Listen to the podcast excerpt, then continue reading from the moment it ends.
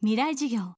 この番組は NEC がお送りします。未来授業木曜日。チャプター未来授業。月曜から木曜のこの時間ラジオを教壇にして開かれる未来のための公開授業です。今週の講師は国立極地研究所助教渡辺裕樹さん。岐阜県出身の34歳野生動物にカメラと記録計を取り付けて映像とデータを集めるバイオロギングという手法で調査研究を行っています。野生動物の生態を明らかにすることは地球や人間の進化の過程を解明することにもつながると渡辺さんは言います。未来授業4時間目テーマは生物の進化と地球環境。個々の動物の研究はもちろん重要なんですけどそれをいろんな動物のデータがどんどん溜まってきたんでそれをもうちょっと取りまとめるようなことに力を入れたいなと思うんですがいろんな動物例えばペンギンでもアザラシでもクジラでもいいんですがそういういろんなデータを見てると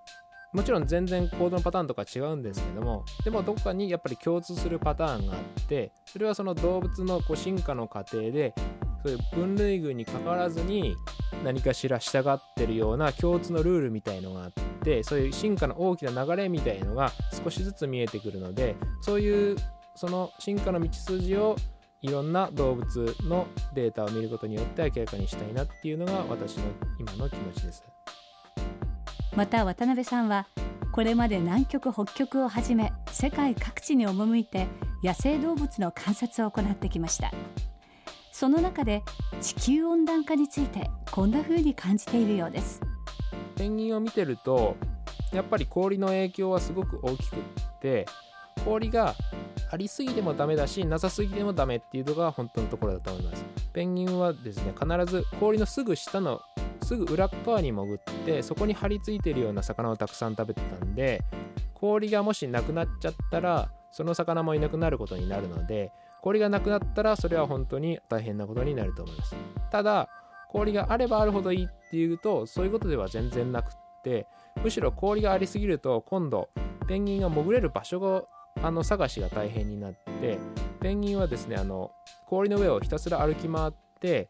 氷の割れ目を探してそこから潜ってるんでその割れ目がなくなると今度潜れないことになっちゃってほんでどんどんどんどん遠くに行かなきゃいけなくなってそれですごくコストがかさんで子育ても大変になって本当に大変になればもう子供を捨てて自分が生き延びるだけで必死っていうことにもなりますしだから氷がありすぎてもダメだしなさすぎてもダメっていうそういう微妙なバランスでペンギンの生存は決まってる気がします。やっぱり生き物はすごく単純に温暖化したから困るとかそういう一本で説明できるようなことではないと思います。例えば昭和基地の周辺でペンギンの数をずっと長いことモニタリングしてるんですがその増減でさえもなかなか説明できなくって例えばここ10年ぐらいちょっと減少傾向にあってそれはそれはここ10年の傾向を見てると減ってるんです。これをこう20年に膨らますと今度はその傾向が消えて安定してるってことにもなるしあと減ってるからその氷の状況とかと相関取ってみようとするんですがうまいこと氷が減ってる時にペンギンが困って数が減ってるっていうこともなくってもう複雑系になってるので解釈がすごく難しいです。なんとなくイメージとしては地球が温暖化して例えばペンギンが困ってるみたいなそういうステレオタイプ化された絵みたいのがあるんですがだからもうちょっとその環境変動と動物の応答とかってすごく複雑なもんなんであんまりそういう単純化した絵では見ないで、まあ、複雑なものは複雑なものってそのままで捉えるしかないかなっていう気はしてます。未来授業。今週は国立極地研究所助教。渡辺裕樹さんの授業をお届けしました。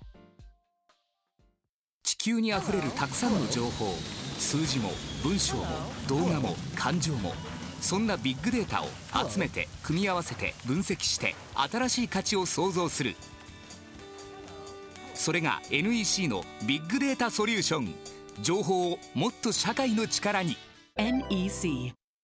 未来授業。この番組は NEC がお送りしました